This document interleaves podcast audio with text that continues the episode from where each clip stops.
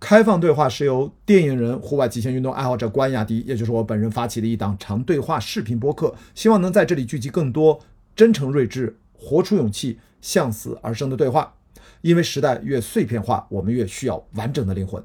好，今天这期开放对话视频版本没有单独制作字幕，有字幕需求的观众可以去 B 站搜索关雅迪进行观看，因为 B 站提供了视频播放器内置的人工智能字幕的功能。呃，过去两年我一直呼吁国内视频平台能够像 YouTube 一样，把人工智能字幕功能内置在。视频浏览器当中，方便更多视频播客和对话内容的创作者不必再把时间精力放在校对对话字幕上，释放更多的创造力。好，如果你喜欢本期内容，记得关注、点赞和转发。你可以在全网视频网站和播客平台搜索“关雅迪开放对话”，找到视频版和音频版的节目内容。谢谢大家。好，那么下面就是开始这一集的开放对话吧。大家好，我是关雅迪。现在大家收听收看的是关雅迪开放对话。现在此刻是二零二三年的啊，今天一月十六六号，我在上海，在我面前的是木兰啊，是我来上海应该是新认识的朋友。对我应该是他刚来上海就是认识的第一波朋友。那天我们是跟 Steve 在他们两口子，我们在滨江搞陆冲。对，然后他们是长板，我是陆冲。其实我记得特别清楚，关雅迪当时问我说：“你滑什么？”我说：“嗯。”我滑冰，哎，你是小时候滑冰是吧？没有小时候滑冰，小时候是上体育课的时候有滑冰，就是会滑，但是不是花样滑冰，就没有经过专业的训练。但现在的话，就是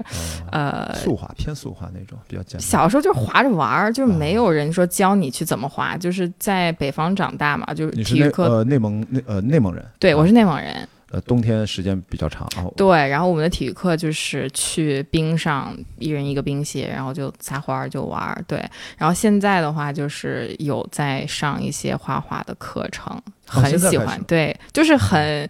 嗯，是去年的时候，因为我自己很喜欢芭蕾嘛，所以其实是芭蕾在先，画画在后。对，芭蕾在先，画画在后。然后我就觉得可以，就是发展一下这个兴趣爱好，又是我自己非常喜欢的一项运动。因为我记得小的时候滑冰的时候，就是很有那种。忘记时间，忘记就是什么事情都没有，脑子里都什么事情都没有，就很自由的一种感觉。然后我就想说，嗯，可以就是再尝试一下。因为我跟大家讲，请木兰来其实有好几个原因，最重要的一个原因就是，哎，我那天我们临走不是。应该谁？Steve 谁谁自拍了一个，还是 C C 总在前拍了一个自拍的合影，然后发朋友圈之后，好多我的朋友圈的朋友说啊，木兰，我好喜欢木兰，哇！我说这是大博主，因为我当时其实咱俩还不熟嘛，但是我在网上看你的内容的时候，我就看到了好几段你的其实。对你的内容来说，也有几分钟的这样的视频的表达。对，然后当时是关于一些一些女性的一些相关的话题啊，我一想哇，这太适合录播客了，这思维之清晰，口条之顺畅，话多。就我我不知道你是这种表达的习惯是从小从小还是说后来是你是出国读书还是在国内？我在国外读书，对，然后我学的是传媒。所以就是很多这种 presentation，很多练习这种演讲的机会，然后再加上我自己的话，从小非常喜欢站在舞台中间，而且加上我爸我妈从小就说说，哎呀，我们特别会讲故事，我们很会聊天，你就差跳着芭蕾讲故事 啊！我觉得你肯定得突然有一天一边跳着芭蕾一边来一段什么的。嗯。然后因为小的时候就是父母给到很多鼓励和支持，然后一直在积极的，就是让我去在这个方向去发展我自己的。爱好吧，然后我也确实非常喜欢写作文，非常喜欢聊天。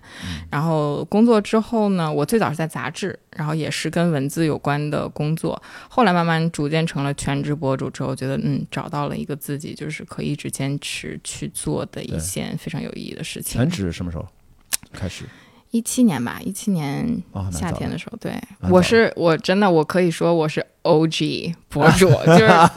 我做博主很多年，虽然我年龄好像没有很大，但是我做博主真的很多年，我从一六年年初开始做博主，到现在快七年了。对，好像这个，嗯，当博主这个词儿，其实大概也就那个前后才有。就我刚做博主的时候，大家叫网红。呃，对，就是这个博主这个词儿，你不觉得就是一个网红？现在好像觉得找到了一个相对来说听上去没有那么容易带入情感色彩的一个代名词，就博主比网红要好一点。我觉得其实没有好坏，因为我觉得博主和网红它是完全两个职业，对我来讲。分得那么清楚啊？那那先跟大家说一下，这到底我都分不清楚，到底博主和网红是什么差？对于我来讲，我觉得博主是制作内容的人，但网红他也发呃，比如照片或者视频，但是他可能没有那么多内容。让我们说颜值主播或者颜值网红，就是他可能是，就是他会陪你聊天，他会给你表演才艺，但是他可能没有什么内容可言，就不像我们，我们要比如说。讲一个话题，我们首先要讲它定义是什么，然后这个对我们带来什么影响，就是我在输出一些自己的想法和价值观。但是对于网红来讲的话，他可比如说他是模特，或者他是一个呃这个才艺主播，他可能不会说输出那么多观点，他更多的是在展示自己。对我来讲啊，这这个定义是我自己的一个，所以博主听上去好像就是有大概的一些可以有机会沉淀下来的内容的提供者。对这个前提是你有相当的在某个领域或者几个领域的足够的输入，然后我觉得自己的消化再输出一下。现在来讲的话，其实博主他可以是，就是你可以是任何领域的一个博主。其实，即便你在比如说舞蹈领域，你也可以是舞蹈博主。你这个时候你可能。科普的更多是舞蹈本身，或者说是音乐，呃，以及比如说像什么艺考啊等等，就是这个有很多信息需要你去汇总和输出。但是如果你是一个舞蹈主播的话，那更多你就是在跳舞，对，所以你哎，就所以说，在你这个也挺漫长的主播生涯当中，但是芭蕾是不是更早？没有，芭蕾其实是去年哦四月份开始的、明白，就是这是个新的事儿。对，但是我从小是学国标舞的，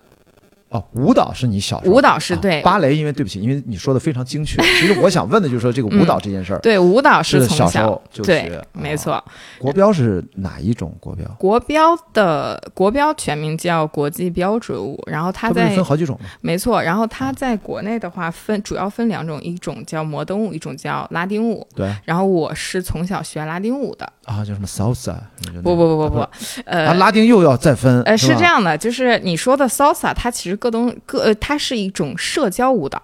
就是啊它的属性是，呃，比如说我去交友，我去酒吧，然后酒吧放的是 salsa 的音乐，我们可以跳 salsa，但是国标舞它其实是一种体育舞蹈，严格意义上它是标准动作。它它是体育的一种，它是啊属于体育的范畴，所以它每一个动作它是有对错和标准的，就像这个花样滑冰和冰舞一样。嗯花样滑冰的话，就是你要完成，比如说三 A、四 A，完成某一个动作串联起来做一个节目。但是冰舞的你就可以随便跳。对。然后国标舞的话，它是呃分斗牛舞、伦巴舞、恰恰，还有牛仔和桑巴这五种。对。嗯然后除了拉丁的组合。对拉丁的、呃拉丁舞就是这五种舞蹈。对，然后像你说的，比如说 salsa，呃什么其他的一些像 swing 呃，对，什么 swing 嗯 dance，swing 对 dance 其实跟呃 jazz 就是跟那个牛仔舞它是有交集的，但是嗯我们就不把它们列在这个拉丁舞或者说国标舞的范畴之中，因为它们不是体育舞蹈。所以你学的拉丁是刚才那五种都会对涉猎。哦对，嗯所以这还是，所以你要学呃国标的一大类，要把这一大类里面分的那几个系的种类也要都呃从头到尾训练一下。呃，理论上来讲是的，但是由于很多小朋友他可在学的时候，可能因为学业原因或者其他一些原因，他可能比如说学的时间比较短，嗯那他可能就是五种就是没有学全，可能就停下来了。对于我来讲的话，我是三年级的时候开始学的，然后嗯学到六年级，这样 大概有可能四年左右的这个习武的时间 啊。然后我很幸运就把这五种舞蹈都学了一遍。所以说到后来呃成年等开始上嗯。中学就没有再继续。嗯，中学就是因为我转学的原因嘛，就是不能在原来的 studio 去跳舞了，但是还是非常享受舞蹈带给我的快乐。然后我记得就是大概七八年级的时候，呃，就帮全班女生排舞，然后在那个就是类似于这种呃春节联欢晚会、春节春节这种呃汇演，嗯就是去表演。就我很喜欢跳舞，然后很喜欢编舞，然后我觉得舞蹈也是非常好的一种工具，去让朋友们去有这种产生连接。对，这个东西就一直没有离开你，是吧？没错，就包括就是刚做博主的时候，嗯，我觉得我绝对是经历过那种就是年轻女孩想要去蹦迪呀，去疯狂的派对啊，然后就是经历过这样的一个时期嘛。这个时候也是，我其实从来都不在乎谁跟我搭讪，或者说喝什么酒、吃什么饭。嗯，我更多的在乎是一我穿什么衣服去，二对，Do I get to dance？是到底能不能 对，能到底我能不能开心的、酣畅的、淋漓的去跳舞遇？到一个很好的舞伴呢，对你来说很重要啊，不用啊，我自己就可以，我、啊还啊我我都不需要一个好舞伴，独我乐乐啊。对我自己就可以跳的非常嗨。所以这个到了大学，你大学就出去读书了是吧？对。所以这些正好在大学就更适合去释放也好，或者说没错，把你小时候的学的那些技能可以，但后来又有再去回去重新学吗？还是一直就变成一个爱好，没有再花特别专注的时间？我是去年，呃，不对不对，现在不能说去年，二一年的时候，前年的时候，前年大概三月份的时候，然后又去到一个相对来说比较专业的一个 studio 去继续学习。当然，作为一个成年人再哦，去学拉丁，对拉丁，主要是拉丁舞。然后当去当你作为一个成年人再去学习拉丁舞的时候，已经不像小的时候是那种，就是说老师给我什么样的训练，我只要严格去做完。更多这个时候你会去研究舞蹈本身的一个意义，然后包括、嗯舞蹈怎么样能够改变我的生活、改变我的内容，以及影响我的审美嗯。等等。对，但是这个完了之后，其实呃，因为你一六一七年开始做博主，是不是嗯。一直做的是时尚类的博主，吧？对，时尚美妆、生活方式这种就是女孩子喜欢的东西。啊，嗯对，反正这是一个大类，时尚、美妆、生活方式，嗯，呃，女性向啊，嗯。这个，然后舞蹈其实是在当中的，其实是你工作或者生活这个博主的很小的一部分，没错这么讲。所以能不能说说你的整个时尚，你自己觉得对你最重要的输出的这些内容，你最在意的是什么？作为一个时尚博主啊，我觉得这有没有这个 priority 这个排序啊？对于我来讲，就是原来我更多的是说，我想做酷的，我想做那个最扎眼的，我想做不一样的，我想做有商业价值的，我想做艺术的一些内容。但是，后来慢慢这个想法就是有产生改变，因为我觉得其实我的工作是可以非常的有意义，非常的 practical，对于有对对于女孩子来讲。实操性哈。对，因为其实，嗯如果说是我永远都在穿最贵最新的衣服的话，其实除了满足我的虚荣心之外，也只是服务客户。然后，嗯，但现在我就更想说，既然大家这么喜欢我，既然大家。嗯，生活中也会遇到一些自己无法解决的问题，那我怎么从穿衣服也好，或者说是从，嗯、女性的这种以一个过来人的身份，虽然我年龄还比较 小啊，就你一个比我小的不不多不很多呀。但是我经历了很多，就是我的一些故事和我的我经历过的一些事情。就是如果说啊对，必须插一句，木兰是九零后啊，九零后，肯定九零后嘛，对吧？九五年，不对，九五后，九五，对不起，对不起啊，这个啪啪打脸啊，就是木兰是九五后，没有没有五后啊，因为我觉得我我是那种就是我长大的速度太快了，所以我经历了很多事情，嗯，然后我就觉得我经历这些事情，我可以把它。嗯，分享给我的观众朋友们，让他们不用再经历类似的痛苦，或者说是一些弯路吧。所以，其实我可以很真诚的去讲关于体重、关于减肥、关于嗯结婚生孩子等等，就是这类的嗯，这这个话题。所以这个体重减肥我能明白啊，这个嗯结婚生孩子这个是不是你还没没，你得想一下预呃前瞻，就是我替你们先操会儿心，虽然你你还没有对吧，你还没有结婚，这个你还没有嘛，这作为一个九五后，这这有点着急了，但是你未来二十年可以从容的啊，结合你的实践，这个不是我们今天要讨论的重点啊，就是对不是重点，不是重点。对。然后我我就想说，就是、嗯。就作为一个女生，作为一个就是我觉得我还是算比较传统的一个中国女性，虽然就是你看我的样子可能不、不觉得啊，但我像动画片人物啊，我像哪个动画片人物，大家自己看啊，自己觉得像哪个像哪个，嗯，对，然后就是现在的内容更多，无论是说是生活中的一些 vlog，或者说我的穿搭也好，就是我更想让它嗯解决实际的问题，就是无论说你嗯关注我是因为你喜欢我，或者你关注我去找到一些问题的解决方法也好，就是我希望我的内容是不是高高在上的，而是说可以渗透到每天的生活中，嗯、哪怕你看了我的视频，让你觉得今天充满活力，或者说忘记一些烦恼，我都觉得它是一个非常有意义、非常 practical 的一个一个东西，然后不想呃说只是说把我包装成一个多怎么怎么样那样一个人，就我觉得在我现在这个年纪，嗯。或者说我做博主七年之后，我觉得这已经不是说我最主要的想做的一件事情了。所以我想做的内容更多是解决现在女孩子的一些问题，然后可以带给大家带给大家一些嗯启发和新的思考吧。是，我觉得在这点上，我身边很多像你这样的好朋友博主，他们，我觉得为什么我做的一直比较商业化上非常。呃呃，非常糟糕 啊！就是因为我发现我过于自我了，就是我天天做了一些只有我自己才关心的一些事儿，只是还做的比较投入，然后然后顺道生产出一些乱七八糟的。因为我做学电影专业，做一些视频，做一些呃内容短片，然后也有一些播客。就是我其实过于偏自我了。我最近就是这几年一直在自我反思这件事情，但是反思的结果好像是，只要能活着好像也可以啊。其实我也是一个非常自我的人，然后我做博主还是自我。对，而且我觉得在就是做博主前三年的我的商业化其实也都是很差的，直到就是后来生活给你一记。嗯，鞭打对，然后你必须要活下来，你就要开始思考这些问题。但现在我就是想说，商业化和我自己喜爱的东西，就是也要平衡一下。对，这个这个不矛盾。所以说你在做这些呃时尚做博主，给大家，因为。今天我是知道你是有一个很重要的话题想跟大家去分享一下，或者说咱们一起就探讨一下，嗯，都是从博主的视角跟你的所以说的 fashion 啊，整个的这个领域里面一个结合你的舞蹈的相关的背景，没错，然后延伸出了一个一个话题，是吧？就是呃，所以你刚才可以说的芭蕾，这个是你二零二一是吧？对，二一年接触，因为我现在的这个 studio 它它是其实是一个相当于培养专业。呃，这个运动员舞者的地方，然后它是一个学校，所以它呢会有提供给这些专业运动员芭蕾课。因为芭蕾对于任何呃这个舞蹈演员来讲，它相当于是呃一种健身方式。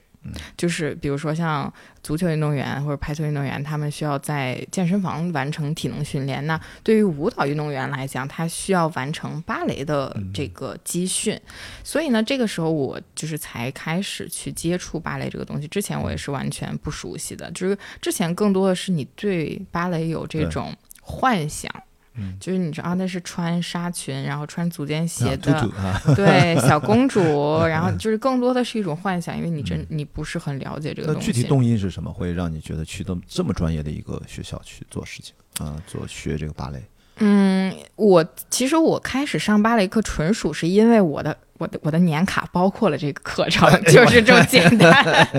没有什么特别的原因。我想说，既然就是偶然的开始，我都付了钱了，那我就去尝试一下。对，然后我就我就去了。我就记得第一节课上完上完那节芭蕾课，我整个人就是感觉被打了一样，就是浑身那种酸痛和。就是觉得很很大的一种消耗，但是就是我都觉得我没做什么，但是浑身好疼，而且我是一个就是有很多年运动经验的一个人，所以我当时就是非常的震惊。我说哇，原来用到你身上的以前不太用到的肌肉，没错，就是一些小肌肉用到了一些小肌肉，而且就是那个感觉是真的，就是。你从来没有感觉到过那那么酸痛。之前你做过普拉提吗？应该是普拉提是不是也会有类似的？但是你我之前是做我之前是做瑜伽啊，对，做瑜伽我也是做到一个蛮高阶的一个水平，所以我还是不一样。我就觉得非非常不一样，而且就是其实你做完瑜伽再去做芭蕾，你会发现他们的这个哲学是完全不相通的。就是原来你会觉得 说，哎，都是慢慢的、美美的，对不对？他哲学其实。完全不一样，对。对，然后当时我就觉得，哦，有意思。你不觉得这个芭蕾它需要非常强的力量、爆发力，包括所有的平衡性？它不仅是力量，就是，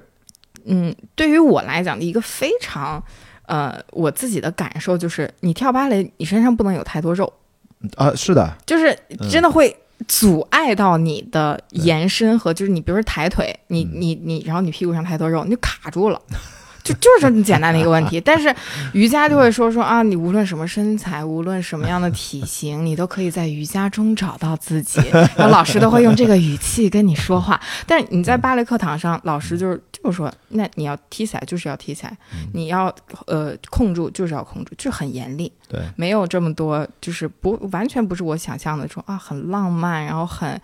哎，就是感觉很轻松很简单的样子。对身体是有严格的。外在要求，没错是一个长期的一个训练的结果。如果你真的是要不介意，嗯，或者不想去受到身体的局限，刚才说像瑜伽那样，什么身材嗯都可以。我接触到的唯一的一个运动，可以给大家推荐一下，叫自由潜水 （free diving）。那跟你就直接能不能下去，嗯跟你胖瘦关系不是很大。嗯嗯嗯，当然，你如果脂肪过多，你的上浮能力好像是不不容易沉下去。但是你别忘了，你一旦下去，你上来也比别人更容易，你自然上浮力也比别人大。你下是难一点，但你上的快。所以我觉得我听完了你说瑜伽，让我想到了就是从这个身材的自我管理上，没错如果你，想从事，哎，自由潜水是一个体育竞技项目哦，它可不是 scuba diving，不是水对对水肺潜水，完全两码事儿。对，像呃芭蕾的话，嗯就是它不仅对你身材外在的这个身材有要求，嗯它对你内在的力量，包括一些呃技法，就是你真的要研究。就是肌肉的走向，或者说我每个动作我都在干什么，甚至他还对你语言有要求，因为芭蕾的术语都是法语，哦，就是你你像比如说蹲、大跳、小跳，你可以拿中文说，对，但是你比如说 a s h a p e 你没有办法，你你你你你你其实没有办法把它翻译成中哦。文，它其实是 A s h a p 的意思是 ex escape，就是逃离的意思，但是它放在脚上，它是这个这个动作，OK，就是你啊你根本没有办法拿中文去解释这到底是一个什么动作。你说是绷脚吗？但是你要比如说立足尖，你要立起来，嗯对，然后你可以你不穿足尖鞋的时候，你就是踮脚尖，对然后这个东西就是。它对你多方面都是有要求的，嗯但像比如说，呃，你没劲儿，你可以努力训练变得有劲儿。呃，这个在 lingo 方面，这个专业术语上，我最多我背一背，我也能背下来。但是很多外在条件，你这辈子都改变不了。就是他其实还挺 frustrating 的，就是就是觉得。哎，怎么就是这个世界这么不公平的感觉？就是 Am I not good enough for ballet？体验一下，其实也是可以的嘛。对你，你是可以去体验一下，但是就是如果你从来没有接触过芭蕾，然后嗯我不希望有人就是上到第一节芭蕾课，他是那种就是垂头丧气说哦，原来我不够好，这这就是芭蕾世界的一个、就是这样这样的一个样子。就像越野跑，我从来没有想自己成为那么顶尖的一个精英跑者，但是我嗯觉得可以很享受，可以找到自己的方式。当然，跟大自然在一起嘛，其实嗯相对来说没有那么苛刻。嗯但是芭蕾好像听上去它。它的训练的场地到最终，你可能有一个小舞台的呈现，包括就是今天我们要聊的这个 outfit，整个对。穿着所有的这一切，它好像都是严格有对，有一个严格的严格，自，它有自己的一套体系，是是。不随着就是时尚行业或者说其他行业的变化而变化的一个东西所。以是不是就是一基于这个一项跟你小时候的学叫那个叫什么？国标舞。呃，呃国标舞又嗯。交集到芭蕾，这是完全两种舞蹈。对。然后你又找到了跟你做了六七年的时尚博主的一个交集的一个问题，让你产生了好奇心，是不是？就是关于这个芭蕾的跟你的对。突然交叉了一下？这个没错。有专专有的名词，好像在中文是不是都还没有这个呃对应的中文？有中文里面我们嗯。管它叫芭蕾盒，啊，就啊就是 ballet core，。对啊，ballet core。然后这个我不知道你了不了解啊，您就一说到核，我想的全都是摇滚乐，就是核。没错，core 其实就是来自于 hardcore。啊，对啊，就是对，所以像嗯我们有 ballet core、snow core，然后 nomad core 那我 sports core 也可以是吧？嗯，它没有吧？嗯没有这个词，但是 嗯，这个叫 athleisure 嘛。哦，对，然后就是它有专业专门的这么一个词，，ballet core 对 ballet core。这是到底是怎么回事？这是你特别感兴趣的一个话题，我也很好奇，所以想跟大家听听你的分享啊。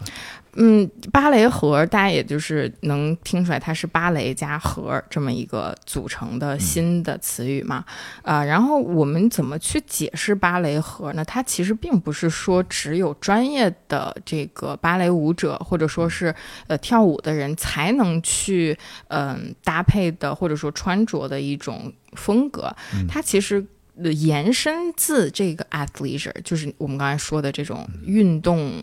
休闲风，但是它加入了更多舞韵和这种 feminine 的一些元素进去，比如说像嗯这个比较软的这种芭蕾的裹身裙啊，然后袜套啊，包括芭蕾舞者常穿的这种白色的这个袜子啊，呃体操服啊等等这些元素呢，它其实还是呃延伸了这种。运动的风格，但是它看上去更女性化，更就是 put together，感觉你整个 look 会更完整一点儿。这个给我们一种比较时髦，然后呃，就是跟我们穿一个那种训练的运动文胸和紧身裤又有不一样，因为在呃。就是对于我来讲，就是传统的，比如瑜伽服，或者说我们去练什么 CrossFit 的那种女孩子穿的衣服，它其实是，嗯，不够女性化的，因为它的线条是比较包裹的、比较硬的，然后包括颜色更多的是不是黑色啊，或者说一些比较饱和的颜色，它可能很难融入一些非常。女性化的元素在里面。你说这个，我突然想起了，嗯，八十年代的美国的各种的那种叫霹雳 dancer 的那种舞蹈，经常穿着男女都穿一样的健身衣，嘿哈，那个爆炸头，就我脑袋里都是那个画面。那个时候是的确好像性别差异化，呃呃不太明显。对，现在包括现在，对我们现在去买这种，比如像 Lululemon 或者什么，就是它更多的是就是我们会 associate 说这种运动会和男性化。就是会会联系在一起，然后包括就是女孩子去健身的话，然后我不想练出肌肉线条，又不想看起来就是很男性化。就我们每次提起这种 athleisure 和呃运动相关、健身相关的东西，我们都会把它就是想象成一个比较男性化的东西。哦，所以这个是在女性向上的一个延伸。因为芭蕾 core，我的感觉就是实际上芭蕾的一些舞蹈的核心元素在外在 outfit 这方面跟。服装设计产生了一个 crossover 也好，或者一个连接，包括它的蓬蓬裙、紧身衣或者足尖鞋，变成了服装设计或者外在的时尚设计当中的重要的元素和灵感来源。没错，然后又给它加上了柔柔软的一些线条感和女性的这种给带来的感官，所以说就变成了一个小小的潮流。现在是这没错，但其实它不是很新的一件事情，就是芭蕾和时尚行业他们。其实一直都是相互影响的，就在六七十年代的时候，我觉得至少是很多 fashion house 都会做，比如说像以蓬蓬裙为灵感，或者说呃以这个就是芭蕾舞的这种表演服装为灵感，做一些礼服啊等等。所以这并不是一件就是把舞蹈和时尚行业就是本身它其实早就有交集，只不过现在就是。这个交集体现在了一个非常具体的风格上，我们管它叫芭蕾 core，但其实这种风格更多灵感来自于芭蕾舞者在平时的基训，就是基础训练、上课的时候穿的一些衣服，而并不是说呃更多是那种表演的戏服这样。对，对，所以我们会看到一些，比如说嗯这个 leg warmer 就是袜套，然后像嗯。小披肩、小马甲这种，就是它其实非常好融入平时生活的一个搭配，然后又可以让你看起来有一些舞韵的气质，然后，嗯，它是一个就是可以融入呃生活中。非常日常的穿搭的一种风格，而且会发现它其实不仅局限于会跳舞的人，或者说是去跳芭蕾舞的人。嗯，即便你没有任何舞蹈基础，它也是一个大家可以去尝试的穿衣的风格。对，但是这个这一轮的芭蕾 core 的兴起，是不是非常具象？是从这一两年才兴起，是不是因为 social media 这些？我觉得绝对是有有这个兴起的推动。对，绝对是跟社交媒体的推动有关系。因为像就区别上，你之前说六七十年代就开始，没错，其实还是不太一样的。这一轮是不太一样。没错，像六七十年代更多的是说，哦，我是 Coco Chanel，然后我认识这个芭蕾舞者，那我要根据我看完他的表演，然后我哎给我一个启发等等，我做了这样一个群。但现在的话，更多是呃。至少对于我来讲，因为我是从小就是跳舞嘛，我从小就很想知道专业的舞者他每天都干什么，他吃什么，他从哪儿买什么衣服。然后，因为我也想要就是 up my 嗯，升级一下，对，就是升级一下我的装备，升级一下我的这个呃能力等等。所以我非常想看他是怎么去训练的，包括我想看他去分享他自己的一些呃经验啊、感受啊等等。但是我不知道从哪儿去。找到这些信息，尤其是在我小的时候，那那个时候就更多是什么贴吧呀之类的，然后你可以搜到一些 模糊的百百度的图片，但是就也是到此就为止了。然后我记得小时候，我妈还给我买过那种就是碟片，也在 DVD 里放的，然后她会教拉丁舞，呃，但教的都很简单，就是基本一些基本步等等。但是你可以看到，她是用她的嗯母语去。教就比如说，有的人他呃，东东欧的一些舞者，他可能用俄语，然后北美的一些舞者，他用英语去教。然后这个就是你觉得我离这个国际化舞者最近的一个 一个一个一个一个方式，就是去看他们发行的这些碟片。但现在的话，因为就是像 TikTok，嗯。嗯包括像 YouTube 上有一些嗯舞者，然后他会用比如 Vlog 的方式去记录他的生活。那我可以第一时间就看到他穿的是什么牌子的鞋，他的今天的这个芭蕾穿搭是哪个牌子的 leotard 加上哪个牌子的裙子，然后他的袜套的颜色是什么，然后甚至你他没说的时候，我还可以问他，他还会回复我。评论区 没错评论区直接问他，他还会回复你，他还会艾特品牌，拍这个链接。这木兰刚才说 leotard 就是他的呃芭蕾舞的那个紧身衣，训对对，芭蕾舞的这个连嗯。体衣，对，对。然后那这样的话，因为现在社交媒体会把舞者的生活很简单直观的去展现出来，嗯。那越来越多人就对这个东西很感兴趣。嗯，这个缘起，我突然有一个联想，就是你，因为我很不专业啊，这可能是我胡乱想到的，就是 Lululemon 其实流行了几年，它带来的一个结果是让越来越多中国现在女生也这样了，可以穿着健身裤在马路上直接走了，对越来越多了，没对吧？这是明显，我觉得是 Lululemon 引发引发的一个包括女生都愿意天天在这个健身房里面，也知道去健身这个很好的健康的潮流带来的这些 outfit 上的一些变化。那么她可能就是接着你说的，她会觉得我穿这个东西还是不够彰显我的女性的这一面，从线条、色彩搭配以及装饰感，所以可能又出现了一个分支。我是这样觉得，就是在嗯。比如说一五年、一六年的时候，那个时候我们去穿 Lululemon，更多的其实是说啊，嗯。我不用工作，啊，是吗？我可以就是穿着我，我可以在这个现在 下午三点钟拿着一杯咖啡去健身，因为我不用工作。就是它更多的是，当然我绝对不是说所有人都这样，啊但更多的我觉得它代表的是那第一次种听说这个，真的真的真的，它更多的代表的是这种说，哎，我有自己的时间，我有自己的生活，我的生活是非常高品质的，我有足够多的时间去健身，去照顾自己的身体，去 condition my body。但是呃，现在像这个 ballet core 的话，它其实呃是一个这种延伸，就是 athleisure，得我觉得整个其实他就想说的是这个，说对该我人家都穿西装革履，我可以穿这种对健身的衣服，因为就是我我不用我的工作不用受到什么时间的这个啊、局限等等。对，呃，那像呃 ballet core 的话，它其实呃是这个的一个延伸，但是它加入了更多女性化的元素。它其实还我觉得更多的还是就是女孩子。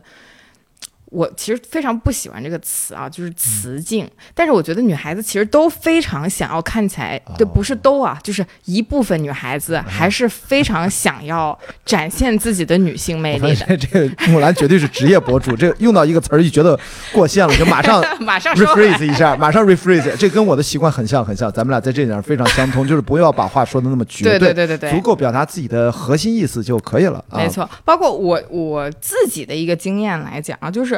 我能让自己看起来很女性化的时候，我绝对不会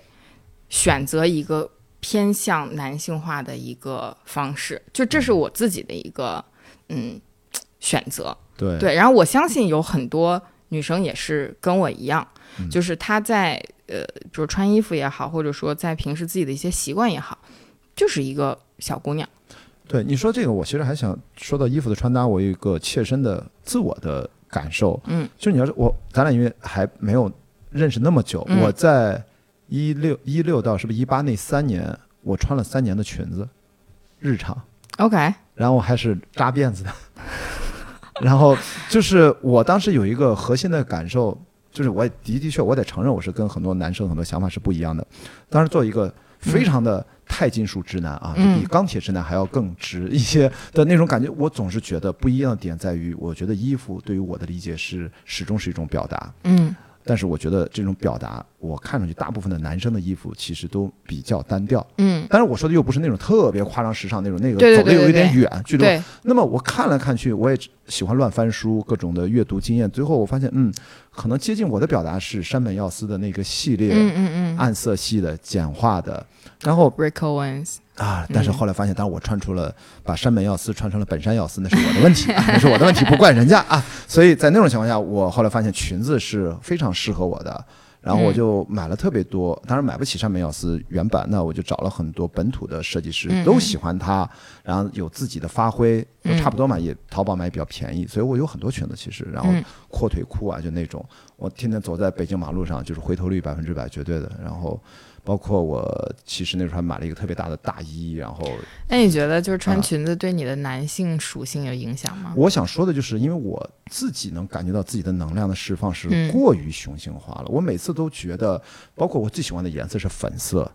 我啊一直，我一直 哎，你看，哎充电宝，充电宝那是粉色的啊。我的宿舍里面让网友去数大概有多少件粉色的东西，让大家猜，最后猜出来准确答案是十三个，只有嗯一两个人猜中了。就我当时有一个很奇怪的想法，就是我要把粉色从女人手里夺回来。开玩笑，就是因为从这是个打引号的，因为嗯无所谓是裙子还是粉色，归根溯源到原初的时候，裙子其实是最早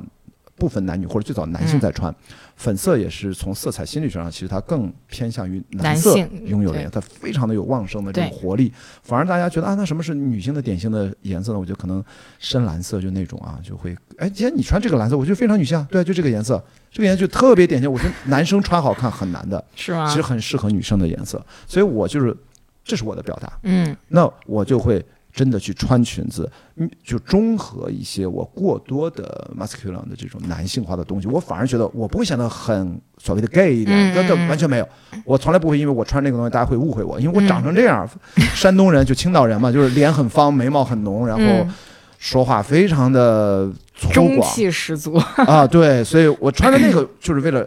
稍微让我嗯柔和一点，所以我觉得衣服是我的表达。对于我来讲，就是在时尚行业工作这么多年，嗯就是绝对是有，就是嗯怎么讲，就是说这个流行趋势，比如说之前流行过这种 unisex，就是比如说啊皮夹克啊、铆钉啊，然后就是中性的这种一些呃服饰的元素非常非常流行，包括直到现在，我觉得很多人认为就是女孩子穿的酷一点是好看的，就是。这个我完全可以理解啊，就是因为时尚行业，That's how they trick you，就是得让你买东西，对吧？但是对我来讲 对，对于我来讲的话，我就是嗯不喜欢这种风格，就是我是尽量想要展现自己的女性特质的一个人。我是一个非常 girly 的一个女孩子，然后在之前你就会觉得啊，我是不是不够酷啊？就是说我喜欢什么蝴蝶结，我喜欢穿裙子，是不是说太 goody goody 太女孩子，就是不够不够酷，不够让，就是别人可能不会说特别喜欢我，因为我可能就是有点儿太女孩子了。但后来我就是完全接受了这个，嗯我是一个女孩子对啊，的这么一个属性，所以我会非常喜欢。就是在无论在穿搭还是在一些人生中的重大决策，我都嗯会融入更多的女性化的力量进去。所以你的穿穿着其实这个变化的过程，听上去是一个自我的性别的确认和完全的接受与拥抱的一个过程。这个服装起到了这样的一个没错，因为之前就是你刚入行的时候，你当然是穿什么流行你穿什么然后什么呃，就是大家认为酷你穿嗯什么，甚至你穿的时候还说说哦，I can do better，我可以穿的更酷，我可以把它穿的更好。但其实后来你发现就是。那那不是我，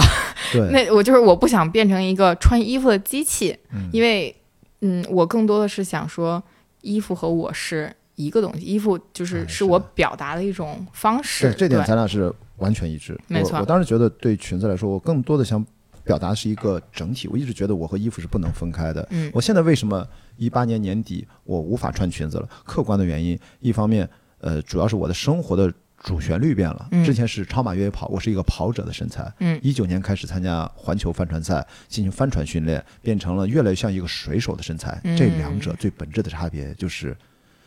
水手上半身越来越宽厚，因为我们嗯大部分的甲板上的动作都是 grinding，、然啊，后就是拉帆、升帆、降帆、换帆。我的，你知道你知道现在我体重多少吗？我在跑步的时候，我可以告诉你，大概嗯我每次比赛超马越野跑比赛，在去冲山峻岭里面，大概都在八十公斤上下出发，嗯甚至有时候八十一、八十二都没有关系。现在呢？是重了吗？还是轻了？哦，难道做水手还会更轻吗？我告诉你答案，答案现在是九十公斤，天我现在是！八十九点几吧。啊，所以就是我已经不是不只是胖的问题，就是我只要嗯变得浑实了，因为我的肌肉都挪到上半身了，我的腿嗯用不太上，站稳了就好。所以我现在这种从整体感来看，我现在穿裙子就有点怪。嗯，加上我在航海的时候不能留长发，嗯一个月不洗澡不洗头，你知道吗？你还留着长发，我巴不得都剃光了。嗯那是个极限环境，所以说我的生活的主节奏、主旋律发生了变化之后，我要从现在的状态再整体来看，我想表达什么，嗯那，个裙子就都不是我的选对。就是稍微有一点跑题了那个裙是的，感觉。所以这不是说我不喜欢裙子，对这个，其实我跟我那天跟 C C 还聊到这个问题，他就说我们怎么去找到个人风格。我说，其实我太强了，红头发，一头红发，还想怎样？他居然给他问这种问题啊！没有，就是我们在讨论这个问嗯题嘛，就是你到底要通过一种什么方式去定义自己的风格也好，或者说找到适合自己的风格也好。嗯然后我说，其实生活在城市里的人，没有那么强烈的说我们要实现个人风格的需求的原因，是因为我们的穿着要场景化，嗯就是更多的是我们要符合你所在的那个场景。比如今天我要去开会，然后比如今天我要去这个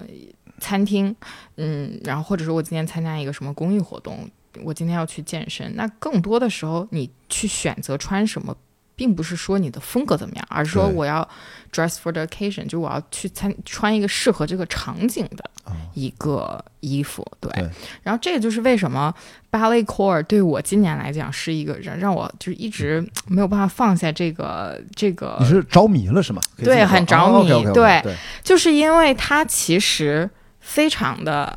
嗯，突破场景化。对，就即便你不再跳舞，其实我也可以找到一种，就是，嗯，把把类块翻译到我今天需要做的这个事情是的这个衣服上面，就它有些元素它是通的。对，而且因为像我们刚才说的嘛，它是一是 athleisure 的一一个延伸，就是运动休闲的一个运动休闲一个延伸。，athlete leisure，嗯，对，然后另外一个它加入了一些女性特质，然后我就觉得，咦，这好像就是我呀，就是就是这好像就是我嗯多年以来没有找到的那个形容自己的一个。形容词，因为我是特别特别喜欢运动，然后我非常，呃，喜欢就是出汗的感觉，然后很喜欢就是你也爱跑步是吧？嗯，我还真不跑步，好，这就是出出汗的感觉，不包括跑步是吧？没有，我觉得因为我可能不太擅长跑步，所以永 OK 就一直都没有找姥姥，这这他这就跟你叭叭叭给你开两期播客，给你讲两次跑步，我都是跟薇娅一起的。对，然后我第二不太行？没有没有，第一次跑完了之后，第二天整个人就是下不来床。然后他太硬核了。对，然后嗯第二次跑的时候，呃，他说啊，我们跑吧，我计个时。然后他说你有计时的表吗？我说，但是我没有，但是我有玉镯子。什么？我跟你说，这个玉镯子碰撞在一起的时候，也算是 kind of 计时。I don't know。说的 薇娅就是我们的 Fit for Life 的两位主播之一啊，姥姥姥爷里面的姥姥，然后她呢是比较硬核一点的，在我看来，她对就是那种特别三好学生，干任何一个领域都要特别的没错，fight for it。然后呢，下次比如说你要想跑步啊，就是像我，我每次带身边我的呃同行业的电影行业的朋友，电影制片人啊、导演、演员啊，我带他们最多一小时，嗯根本不出汗。朝阳公园或者咱们随便上海找一公园啊，嗯只要能有一个大概一百米可见距离能跑开嗯，就 OK 了。我其实主要是从认知上嗯是告诉我这些以为他们觉得跑步多么枯燥，以为跑步多么难，或者跑步多么容易，其实都很多认知上的偏差。我来从我的逻辑给大家普及一堂课，嗯调整一下认知，因为大家都很聪明。我嗯我我教的真的很简单。然后呢，做一下示范，然后你来模仿，嗯拿手机拍下来。就看我们拍电影一样，嗯。看回放，在手机监视下看回放，然后把刚才的要点一二三四五六七八，看看你的一二三四五六七八，嗯，校正一下，再来一遍，再来一条，take one take two，就这么讲，就跟拍戏一样。对。就我的一小时的课，一会儿就结束了，嗯。从来不收费啊。所以说，嗯下次你跟我完了这之后，你再去追薇娅，你再去，你会感觉很轻松啊，就不会那么痛苦。其实我非常知道自己为什么不喜欢跑步，嗯。因为一方面是 就是小的时候嘛，因为我我上学年龄比别人小一点儿，所以你在一个班里的时候，你就是相对瘦弱瘦小的那呃，当然没有很瘦啊，就是就是小，就小。只是小而已。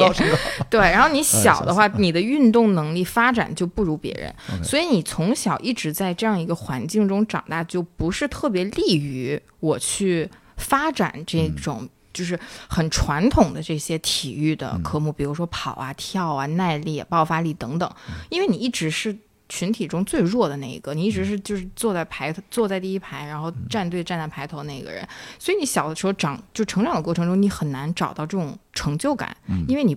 你不擅长嘛，对。然后长大之后，你再去健身也好，再去运动也好，其实你更多的就对于我来讲啊，我是想要找到一个我可以就是完全忘记时间，完全忘记。烦恼就是可以让我一头扎进去做的一件事情。那这样的事情有两件，一个是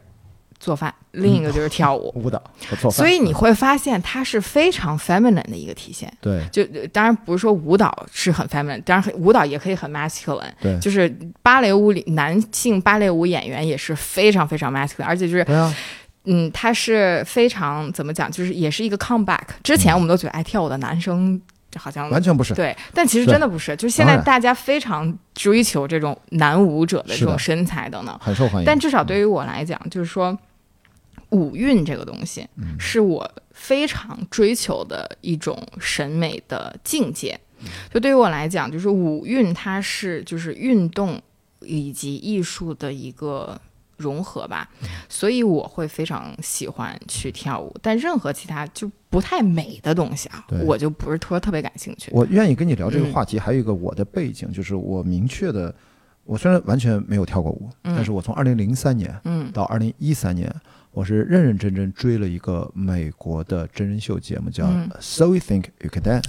舞池争锋。然后呢，国内东方卫视买了版权，拍了中国版。我看了几集，我就崩溃了。我说 这啥玩意儿？所以说叫 Nigel，还有 Catherine，还有这个 Cat Daily，那主持人叫 Cat Daily，就印象特别深。就从第一季、第二季、第三季。每一季都有很多个经典片段，他们各种的舞种，然后而且他们要求那些选手，虽然你有舞蹈基础，但是你要非常的平衡，都要学。没错，就看着他们的成长，你可以可以跳 hip hop，但是就是给你编一段就是 jazz，华尔兹什么你也在来，对，没错没错。你也看那个节目是吧？肯定也有看。你记得 Twitch 吗？啊，当然，那是第二季还是第三季的第二名还是冠军？我忘了。你知道他自杀了吗？他不是还出演了电影啊什么的？这几年就很近的一些事，大概上个月吧。手枪自杀，手枪自杀，他是因为 depressed 还是？I guess 哦，rest in peace。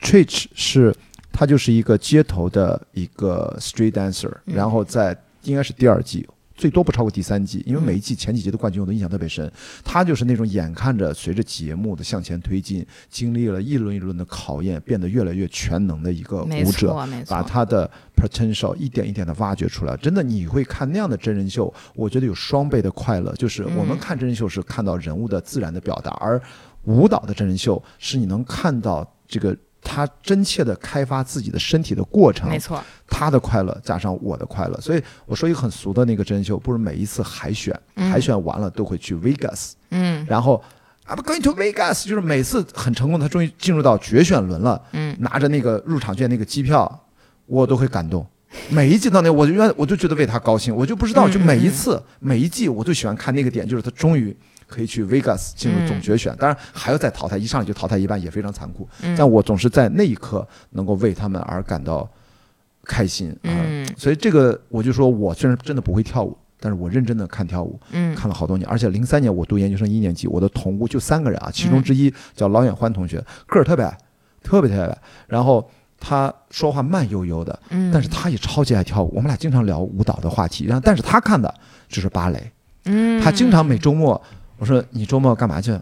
我去中国芭蕾舞舞蹈团。啊，我说什么演出啊？不是看他们成功训练，公开对外的。我说你是已经都专业到这个层面，都要看中国国家芭蕾舞蹈团的训练课了吗？对呀，他们对外开放的呀。然后他过生日的时候。我就送他的生日礼物，嗯，都是我忘了是哪个经典芭蕾舞剧的，嗯，盗版碟送了他一套，你知道吗？那个年代，对不起，对不起啊，那个年代，我们二零零三零四，我们不 promote 盗版人，对，不 promote，但是在那个年代，真的，我就送了他这个，可见就是在我们三个人的这个房间，就是在我们这硕士研究生三年，其实讨论舞蹈是我的休闲爱好很大的一段话题，因为我写了很多真人秀的评论，在豆瓣上可能现在还能查到。所以你看，我很愿意想跟你聊这个，其实背后是因为这个。所以说芭蕾啊，芭蕾 core 那现在到底是发展到一个什么样的阶段？它是 ongoing 还在蔓延的一个芭蕾 core 对，我觉得它 definitely 就是绝对是一个 ongoing，因为包括像今年从去年开始吧，就是你会发现抖音上也好，还有就是 YouTube 上也好，Instagram 上也好，TikTok 上面就涌出了大量这种呃专业舞蹈 vlogger，就是他会用自，就是他会记录自己作为一个专业舞者的日常生活、穿搭、饮食，包括 PT。呃，这种康复训练，呃，等等等等的一些事情，因为大家就是很好奇，而且他们就好看，就是 因为他是这身材好看。对他就是至少眼睛看着这帮制造焦虑的源头的混蛋，我的评论没有开玩笑，就是它确实是，就是眼一眼望去，它是它是美的。我当然。对，然后如果你对舞蹈感兴趣的话，那像我一样，我会去看他穿什么衣服，他吃什么东西，他用什么方式训练。我去看他们的乘客等等，甚至你也是，原来都是一样的。就包括世界芭蕾舞日嘛，就是它是就是世界各个舞蹈团的乘客有一个轮播，然后我们其实也会看到自己就是能做一些什么，比如说他们的乘客呃做了一个什么动作，那我也会可能就是想尝试一下，就是从中汲取一些平时训练的灵感等等。对，嗯所以这个呃芭蕾 core，但是它显然我觉得它可能因为一旦进入到大众层面，它就会带，它是一个特别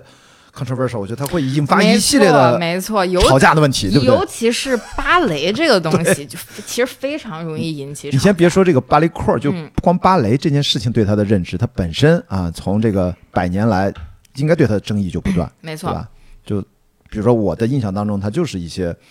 包括俄罗斯其实也算是白人，对吧？嗯。你跳芭蕾舞，可能我这这前苏联还有俄罗斯这种这天鹅湖都是白人。啊，都是白人，所以就很强这个 racism root rooted，就是白人至上主义，对白人至上和这种种族歧视的，就是非常非常深的一个，这个从源头上来看，这个没办法，就是这种呃身体的表达的这种艺术形态，就是芭蕾舞，它最早它就是是吧？对它最早就起源于意大利嘛，对，就是纯白人的这样的一个运动。现在当然是变得越来越 diversity 是吧？越变得越多样化，嗯但是它是不是还是在这个一旦跟 fashion 结合了，是不是就会产生新的一些没有想到的一些一些争议，或者说延伸？我个人的一个观点就是，它绝对是在往就是反 racist racism 的一个方向去走，嗯但是你说走多快吗？走很慢，对。然后你说它往这个就是逐渐呃大众化的方向在走嘛？它在走，但是相对来讲，也不是说我们想象那么快。即便说 ballet core 现在是非常非常火的一个话题，但是也不是说你一上街所有人都在穿，它只是在这个时尚行业工作者，或者说是我经常去关注这个社交媒体时尚方向的这些人里面比较火。但是你说让它真正的就是在我们日常生活中产生一个很大的影响，现在还没有。就是你会去看到很多人，比如说开始穿一些呃 leg warmer，穿这个袜套，然后穿一些小兔兔裙等等，但是你也不是说每天都会看到有多少人。去穿，嗯那我我个人认为，首先它是就是就是这个大众化也好，或者说是呃 inclusivity 也好，嗯呃，这个问题绝对是就是需要我们去讨论的。嗯但更多的话，我觉得我们还是首先要尊重芭蕾舞作为一门艺术本身，嗯就是不是说说哦，我们喜欢芭蕾舞是为了嗯 racism、或者为了白人至上。不是的，嗯嗯，但是你说大众化的话，就是有没有大众化的必要？就是它一定要发展成一个多大众的东西吗？其实我也觉得没有必要。但是目前来看啊，它都是在往这个方向走的。因为目前来看，我们前面提到了嘛，社交媒体的推波助澜，让大家觉得这个很有趣。就像咱们俩刚才不是闲聊天儿，就是咱俩嗯第一次见面陆冲，嗯，其实你看 Steve 那天他拿的是长板，我拿的是陆冲板，对吧？其实就这个还细分呢，这还不一样呢。嗯那就突然的就这一两年，可能国内主要上海就是这些北京这些大的城市就兴起了这么一个小玩意儿。嗯，它你说它未来能走多远？你说现在又飞碟，呃呃飞盘什么飞碟，什么飞碟的 说 We do not promote alien。飞盘这个你也不知道它火多久，对吧？但是它就是让很多年轻人参与进去了。对，参与进对来，对，没错。所以现在就是你从你的这个呃 fashion 这个博主的角度，你是看到越来越多的年轻人开始开始这么穿搭，嗯，开始跟国外这一点是不是基本是跟美国是同步的？咱们在国并没有什么延迟稍微。晚一点点吧，点点我觉得对哦。然后如果从时间线来讲的话，其实国外有一个博主，他叫 Luna Montana，、他是从十三岁开始吧，他现在可能二十一二岁这样，从十三岁开始他在 YouTube 上就发自己的 Vlog，、但直到最近几年他才火。哦。就他变成了一个就是比较嗯，我们可以说他是说专业的全职的这种，他也不是全职博主吧，他因为他还是就是学生。不，他还是职业舞蹈演员，哦哦。所以你还不能说他是全职博主，嗯。就是他的这个账号才有了一个比较可观的这个收视，嗯、然后包括像国内一个很有意思的就是，无论像中巴，就是中央芭蕾舞团，还是嗯对说上巴等等，所有的芭蕾舞演员都开始有自己的社交媒体账号了。哦，对，我不知道是前阵入驻，对我前阵好像就小红书什么也好，各种对对对对对，好像他们在集体入驻，我不知道这个是一个就是一定是团里下发的一个通知，还是是？但是因为呃有一个账号叫小海带，海带，嗯。它是应该是第一个就是中巴呃做这个账号的一个女孩，她现在抖音可能有一百多万赞，她就是记录每天自己吃什么，所以她其实是不是一个舞蹈区的博主，她是一个美食区的博主，我跟你一样，你是做饭区。然后她是中巴的一个群演，没错。然后你说从这个，嗯，作为一个舞蹈演员来讲，她其实你说她造诣有多么高吗？其实并没有，他就是一个群演。虽然在中巴当群演真的也很厉人家是害，职业的，对职群演是业的，职业的群演，没错，而且在中央芭蕾舞啊，团。啊想都不要想啊。对，但是呢，他就是通过记录自己每天吃什么的这么一个、呃方式去拍自己的日常生活，那给很多喜欢芭蕾舞的人或者说喜欢呃这个跳舞的人一个 glimpse，就是他的生活每天是什么样子的。所以这个剧呃，他是从大概去年。开去年前年开始慢慢起来的一个账号，所以他跟 Ballet Core 在我们这这个时尚行业兴起的时间点，其实大概是差不多的。就是国内可能稍微比国外晚晚个一年左右，但其实基本是差不多的。所以其实这里面这势必会产生一个问题，嗯就是，呃，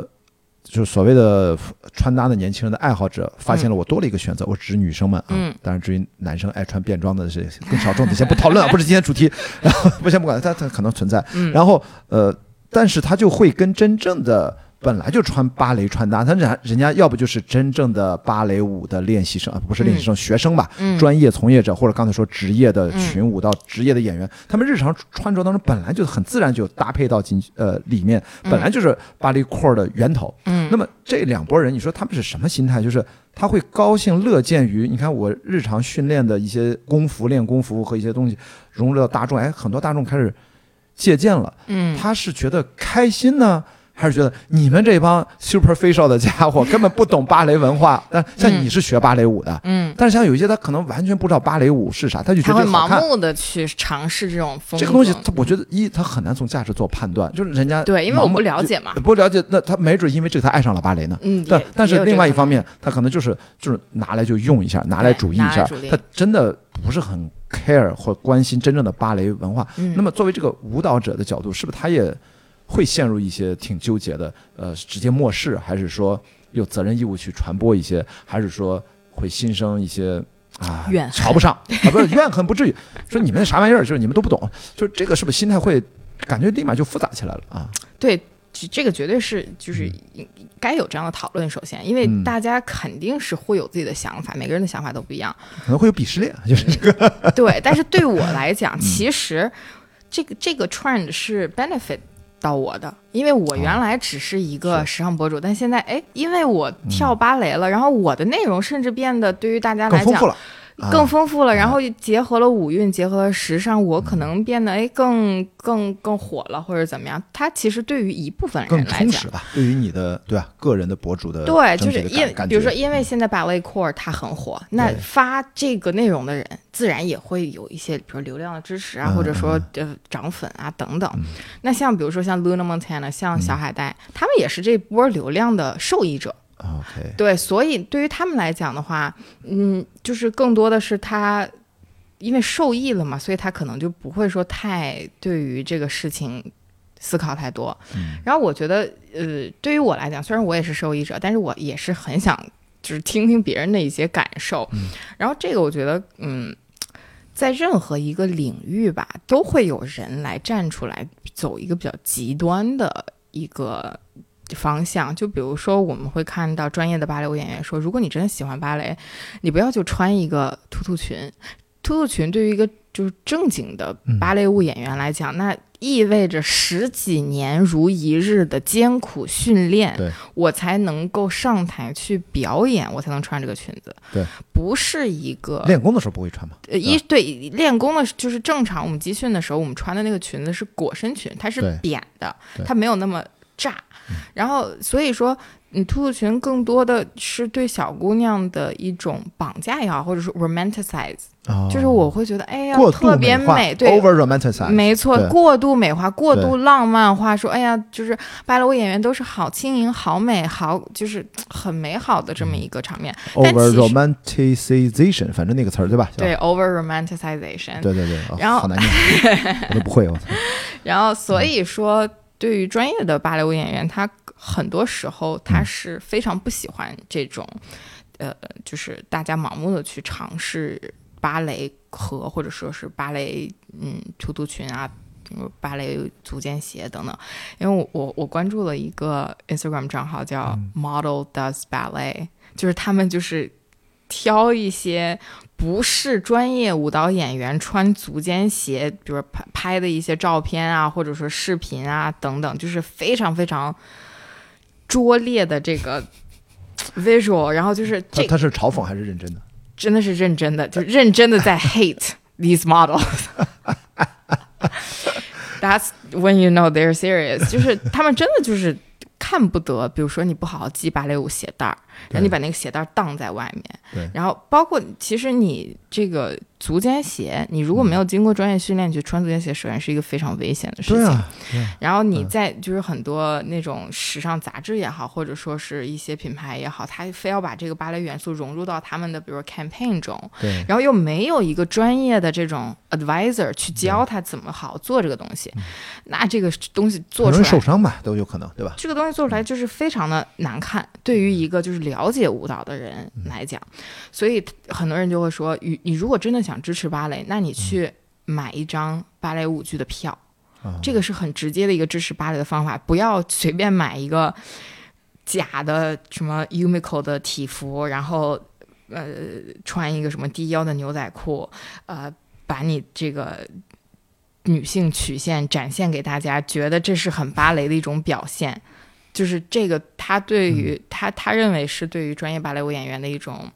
嗯亵渎吧。因为我突然想到，嗯我们之前是不是大家都看到相关的新闻？某些大牌做了一些最新的结合不同的，算是人群的文化背景的一些设计，在国内也有吵架，说你这是什么文化挪用啊？没错，那我觉得在这种情况下，它是不是也势必会涉及到有可能部分的文化挪用的这种关于文化挪用，其实我这个词儿，我都觉得。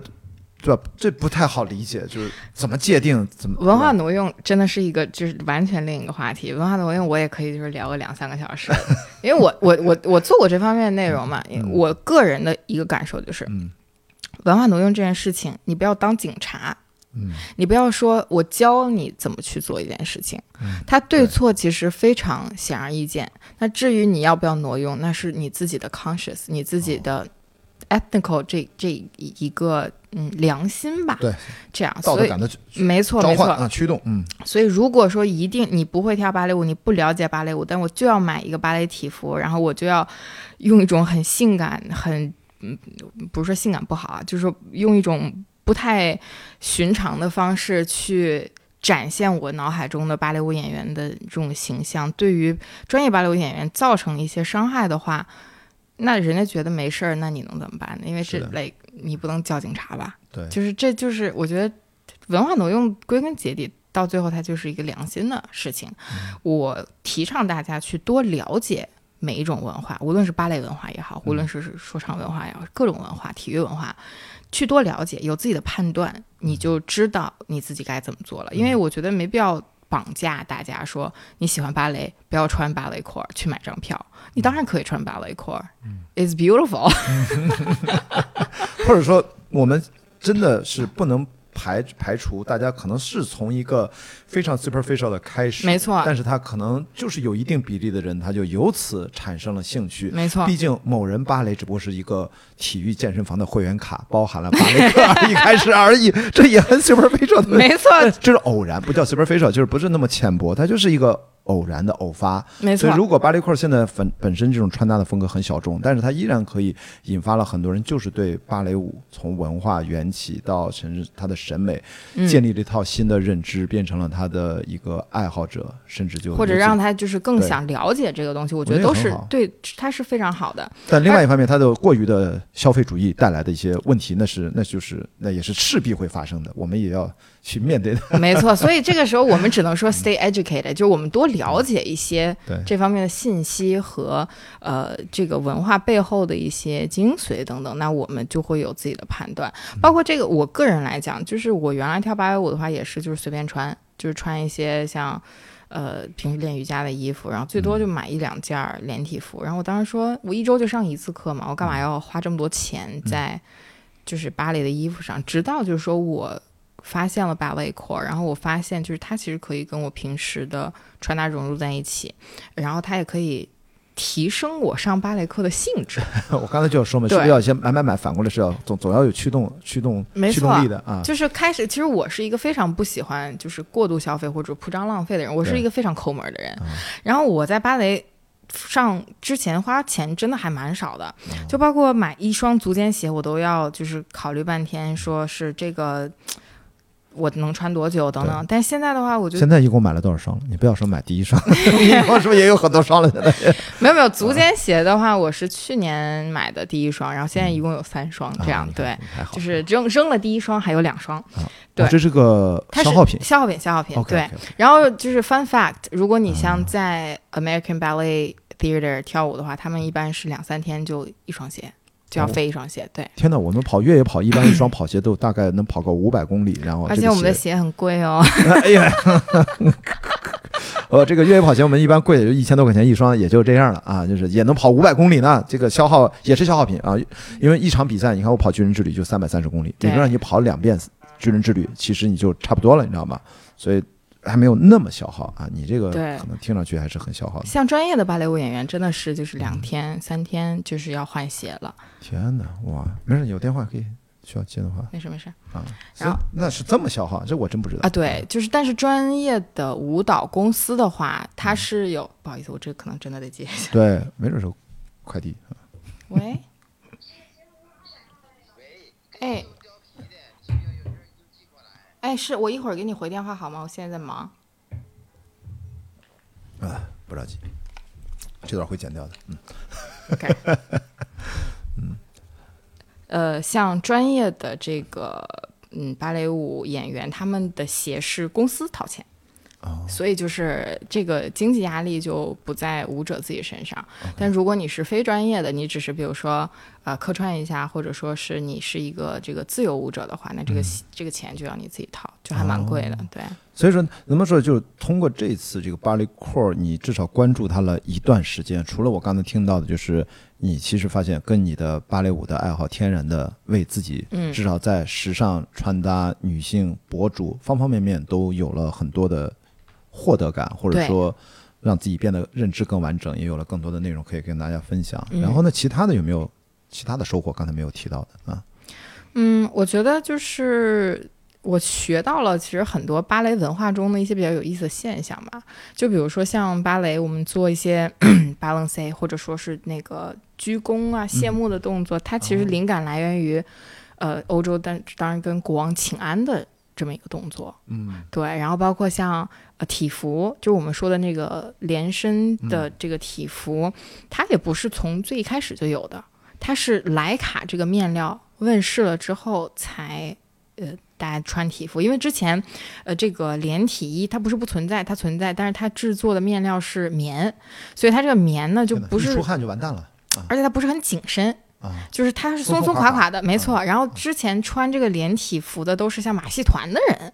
就是最最早也不是说芭蕾舞演员去穿的，直到说莱卡这个面料问世的时候，嗯。才在芭蕾行业中就是有这个，嗯，就是开才开始穿这个 leotard，所以这个也不是说从头开始就有的。然后包括像我们之前说到 racism 的问题，就是为什么芭蕾要穿白色大袜啊？其实就是 racist。对，但现在你会看到，就是更多，比如说像呃现代芭蕾，他们可能不用穿白袜子，但是他要把自己的鞋涂成自己腿的颜色。哦，所以就是很多，比如说黑人舞者或者亚裔舞者，那我就要用自己的粉底，再就是把这个鞋哎涂成自己的颜色。因为现在也已经出了有公司，就是我可以定做你肤色的舞蹈鞋，但是这也是非常非常小众的一种。就大多数我们买的舞蹈鞋还都是浅粉色，这个珍珠粉这种这种颜色。就是因为从芭蕾块儿，我觉得延伸出我另外一个，其实也特别想跟你讨论，因为我看过嗯你就是录过，应该是之前的哪一段视频，我忘了，我嗯之前就是乱翻看的，就是因为他对身材要求嗯好像是一个，显然大家有个刻板印象，嗯跳芭蕾的都是那样的，嗯瘦的、有力量的，好像胖的只是在特殊情况下胖一点的，有点喜剧效果，还是说有点反正特殊的情况下，但是到现在，我想说，对于女生也好，特别嗯主要以女生的角度，是不是这个东西它会因为芭蕾它会加重自己的身材焦虑吗？还是说它是不是会？我们刚才说了一个嗯过度美化的一个问题嘛？芭蕾裤儿那那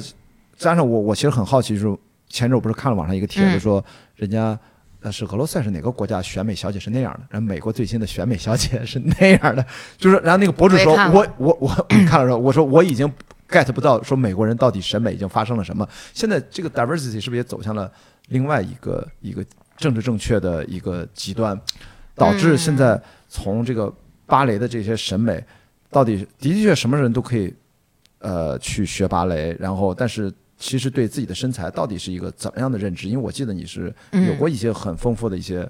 角度的表达，因为我自己，我自己是怎么感受？啊对我自己作为一个女孩子来讲，因为这天生不是特别瘦溜的一个女孩子，嗯。经过了一个非常严重的这个 body dysmorphia 的这种啊，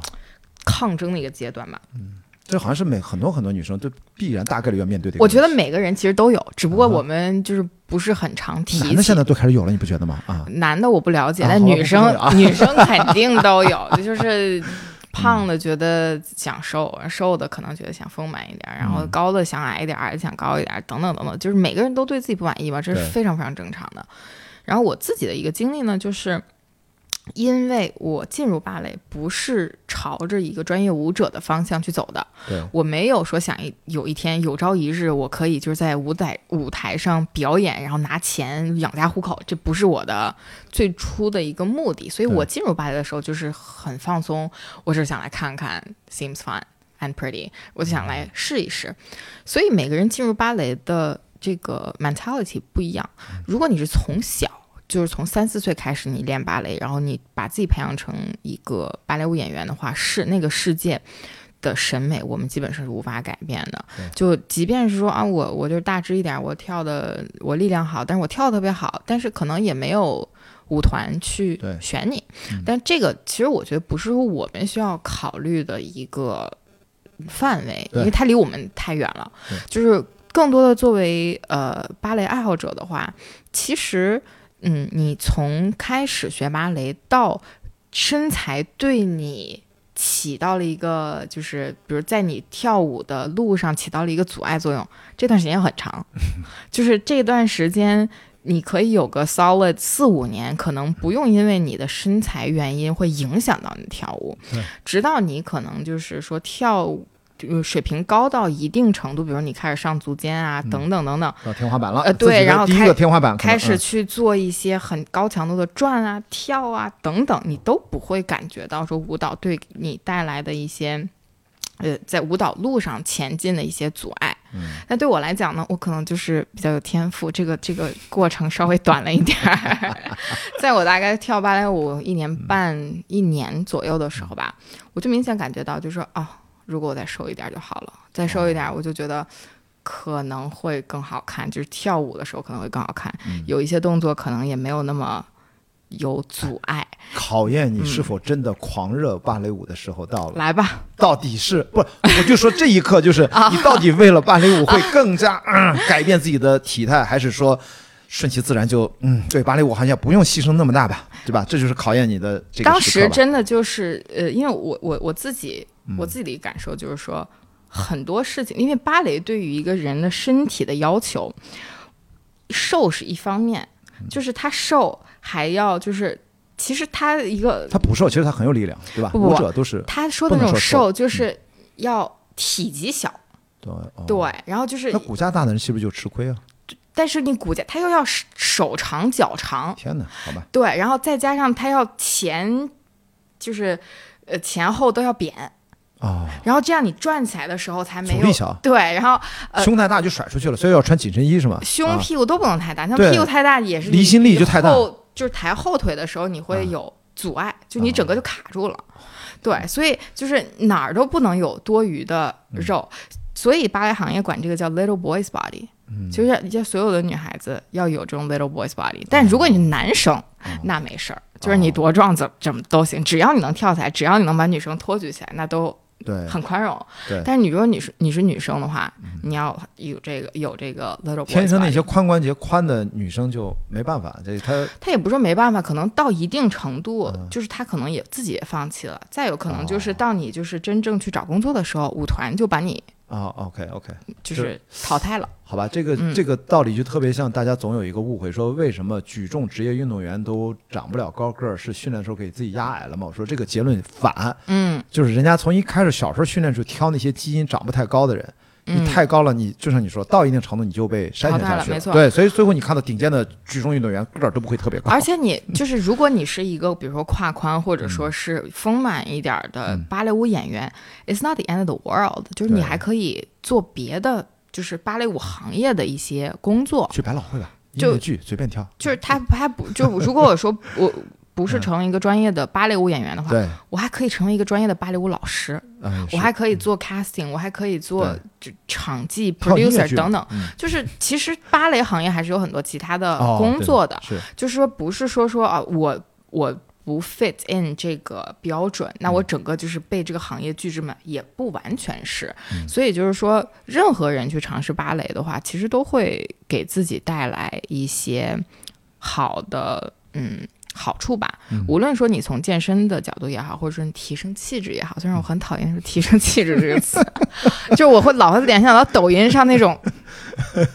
就是你你知道有那种就是抖音课程，没有没有，我在抖音上，当然我现在不这不怎么看，但是我经常知道，就是有一种男生对这个话筒打了一扇光，不管是一个男的还是一个女的，用非常低沉的声音，就是说，作为男人或者女人就要怎么怎么，就是我说这是 what the fuck，什么 什么玩意儿这都是，但是那个流量特别大。对，到底是谁在看这些、啊买这些东西？而且那个流量密码都有很多，我必须得插一句，那种跟跑步有关的流量密码，这是真的是，我就觉得华天之下是大吉，然后我都转到朋友圈，我不是耻笑的意思，我真的原来才知道这流量密码就是超出我的认知范围的，就是你会一定刷到过一个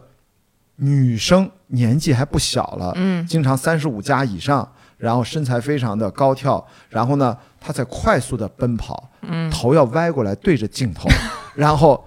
这他不怕撞撞撞车，你知道吧？这不往前看，你知道这我们跑步的大忌讳，就是你眼神不奔着你前前前方 对。向，步子迈特别大，那个平移镜头，但是他一定要配一个同一个模板，同样的音乐，上面说今年女三十多岁，快四十了，跑步带来啥？就有一个文案，有一个模板，对对对，然后就一定是这样的，然后你会点到他的视频号或者他的什么抖音看，全都是一套东西，要不然就跑着跑着把衣服一脱 一扔，然后呢，后来又发展成男版也有这样，啊。男的也好像年纪也挺大，四十多岁，至至少我这个年纪看上去好像比较 fit，就感觉很，嗯。但只有跑步的画面就几秒钟，嗯。然后后来又变成了很多女的一起跑，嗯。就这。但是后来我也不知道这个账号要干嘛，的确是很多人点赞，就是形象长得好，跑起来很好看，年纪又比较大，觉得比较励志，嗯，这就是一种跟跑步有关我知道的流量密码。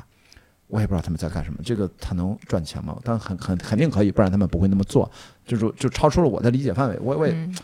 这没有，所以你说的那种什么气质啊、提升，你看我对，们都有说提升气质，就是我我我就嗯，就总总觉得这个四个字儿有点儿被大家理解的可能比较偏吧。现在对，就所以呃又讲回来啊，其实嗯跑步和、呃舞蹈有一个一样的地方，就是我们要朝着行进的方向去看。对，是舞蹈也是这样，就尤其是芭蕾，你就是尤其是转圈的时候，嗯你就是在一定是要留头，你一定要哦看着前进的方向，对，要不然你会晕，而且你也动作也不够干净。是的，对，所以而且国标舞其实也是一样，就是一定要眼神看着前进的方向，眼神是会传达出来很多能量，所以要嗯看着前进的方向，这是我们会经常做身，体和这个一定要一致，包括开车，嗯，对吧？？你一定要开向哪里，眼神看到哪里，没有那么把着方向盘这么开跟人聊天，那都是危险驾驶。对对对，没错，包括我们射击，我们看基本上，当然我还没有射击经验，但是基本道理咱都知道，就是永远那个枪要跟你的目光是一致的，没错，你不能说往那儿看，枪口还到这儿，突然出现了目标，你再挪过来，来不及了，你已经被击毙了，没错。就差了那么零点零几因为我自己很喜欢射箭，啊，那是一样的。对对，所以我完全能够理解。如果就是你射箭的嗯时候你在走神儿的话，就非常危险，非常危险。对对对，所以啊，再说过来，就还是关于这个身体的身材焦虑的这个问题。所以说，你其实已经完全 over，it，就是已经过到到了一个什么阶段了？现在处于你这个九五后的嗯年轻资深博主，对于我来讲，啊我觉什么阶段了？得现在已经，我啊现在呃总总结一句话就是 I'm OK。I'm OK，就是 I'm OK，经历过很多事情之后，嗯但是我现在处于一个比较好的状态。嗯一是因为阳康之后确实瘦了很多，然后这种普遍性代价付出的是不是有点大？发烧给我整个就是烧干掉了。呃，你你只是丢掉了一些水分啊，你多喝点水就回来然。后这个，而且我确实是有一些就是呃方法，就是嗯我我在做的一些。呃，就是像我我自己有埋线嘛，我不知道你了不了解，就是其实针中中医的那个针灸埋线它其实也是可以刺激你的穴位，然后有起到一个健脾祛湿、增强新陈代谢的这么一个功能。所以真的是根线哈，嗯，是一个阳支线，就是它会呃被吸收。被吸收的线啊，对对对，然后它就是。刺激你的穴位嘛。嗯然后我因为我在减肥路上吃了太多的苦，嗯然后我就是简单说啊，就是如果你不采取一些这种外在的强，就是不是说强效吧，就是外在干预的这种一些方法，嗯其实你很难通过吃和锻炼去。减肥，尤其是对于一个要正常生活的女孩子来讲，因为嗯我们不是运动员，我们不可能说每天要有可有有多大强度的训练，即便是你时间能达到，你的强度可能也达不到。而且因为我们要正常的生活，所以不可能说吃的很少，或者说嗯、完全不吃，就是这都是嗯都不 sustainable 的。对，对，再加上女孩子因为有生育的需求嘛，嗯你要保持你的这个体脂比不能太低的。对，嗯就是卵子的活性等等。如果你长时间就营养不良，或者说你的这个月经不调的话，那就是你你这个你失去了就是生育能力，因为要瘦，我觉得也是非常得不偿失的。对，所以我现在呢，就是该吃吃，该喝喝，该锻炼锻炼，然后嗯就是有。做一些这种埋线，然后，嗯，有一个中医朋友每次就是会检查我的身体，告诉我最近该做些什么，嗯然后我就保持了一个比较好的状态。现在对，嗯所以但是你说我在整个的这个过程中有没有尝试过？呃，什么断食啊，然后减肥药啊对，减肥药什么减肥这个，就是我都是过来人。对，就其实都是我们都尝试过催吐，我的妈呀！真的就是我我很长一段时间我都我嗯我都不敢说我说我有嗯进食障碍，我有嗯就是厌食症什么，就是嗯 I did have eating disorder，哦，就是天哪！非常真实的一个事情，但是我很庆幸，就是 I got over it，就是我现在好了。嗯，对，然后我觉得，如果你有这方面的困扰，一定嗯要寻求专业的帮助。帮助没错，没错。我只能说，从我这个年纪的过来人的角度，男性视角吧，跟嗯补充一下，因为你是女性视角，就是嗯找到一个，如果你幸运的话，去寻找一下自己一个运动的乐趣，并且把它这个乐趣真的尽兴的去感受它，嗯玩起来。然后那个乐趣，当然你要跟我说你喜欢打麻将、打桥牌呢，我真没辙。打德州，啊你能不能？我也喜欢，那不那不行，那不算。那虽然他们是体育运动，而且我喜欢穿着啊旗袍打麻将。不要跟我说你什么电子竞技是体育运动啊。次下次邀请你。我跟你说，任何跟这个打牌赌的有关，呃，不，它不一定是赌，反正就竞技嗯这棋牌类，我都不是我的擅长，就是一我定要也不擅长，但是我喜欢。一定要去到最好是呃上选优选是大自然当中啊，嗯进行一些户外运动，能让你出汗的。然后我经常说的一个原则就是，你尽可能多的，哪怕在城市里面，为什么刚才说公园儿练跑步，嗯就也不要在小区，我们要去那种绿树成荫的，就是你尽可能哪怕在城市里面要跟 living things 就嗯活物在一起。嗯活物越多，活的生命越多，在你身边包裹着你，你会在运动也好，哪怕你就是坐在那儿散步发呆，你的心情和你天天的在钢筋混凝土的格子间里面朝九晚五、九九六和回家，大部分我们身边没有什么绿植，像这个环境几乎没有绿植，就没有活物，除了你我是生命体之外，没有其他生命体。我是想一定要去多跟生命体在一起，嗯人也可以，但是不能只是人。每天我们见了很多人，大自然在一起，然后去寻找运动的乐趣，然后在这个过程当中出汗，跟大自然其他的生命体能够交换更多的信息，你会身心愉悦。这点我非常同意。健康，顺道健康。因为我觉得芭蕾带给我的，嗯除了呃的 fashion side，除了这嗯个穿芭蕾盒之外，除了健身 让我变得更啊优雅之外，呃呃，提升气质。我还 对除了提升气质以外，我还收获了非常好的友谊，非常真挚的友谊。对对，然后因为我们就是以固定见面的频次嘛，然后大家又有相同的爱好，嗯然后都是美丽的女孩子，所以嗯就是收获了非常。美好的友谊，所以这个对我来讲也是非常非常非常重要，而且就是非常欣慰的一点吧。嗯所以我觉得，如果你想要去接触芭蕾的话，哪怕呃你就是带你你你喜欢芭蕾，可能真的是因为芭蕾和喜欢这种穿搭的方式，一些 leg warmer、袖套、leotard 之类的。嗯但你真正感受到芭蕾的美好的时候，如果你能收获友谊的话，嗯也是一个非常好的交友方式。哎，他其实最后我就想啊，就有一个是作为博主，你肯定很有发言权的，因为我也日常思考的问题就是你又是喜欢表达，包括嗯今天我们也是完整的去跟大家交流，它不会是在网上短视频啊、只言嗯片语啊、微博可能一百多字。那你遇到这些你的表达，其实跟网上很多杂乱的声音嗯产生了这种矛盾冲突的时候，你作为有经验的博主，你是会怎么样去应对？其实目的是为了我们跟听我们节目或者看我们节目的朋友，就是我们在网上怎么能够更有效的跟大家去交流。你是这方面应该也是思考了很多吧？嗯嗯。我个人的一个经验来讲，嗯就是在我录视频之前，或者说在我去表达自己的观点之前，我首先要理顺自己的观点。所以我每次说什么，一定不是说啊，记性我就说了，啊，就是我一定是思考过一段时间之后，我会说嗯一二三，或者说是就是它的层层递进的一个原因，或者我丢一些背景进来，我自己的一些想法等等。对，它一定不是说 out of nowhere 啊，我就是突然想说一句，或者说哎，我就想讨厌你一下，我就我就是就是炸你一下，招你一下，对吧？因为我最我嗯最招恨的一个视频，其实是我讲拐铃，哦，谷爱凌，对，哦然后就是有很多很多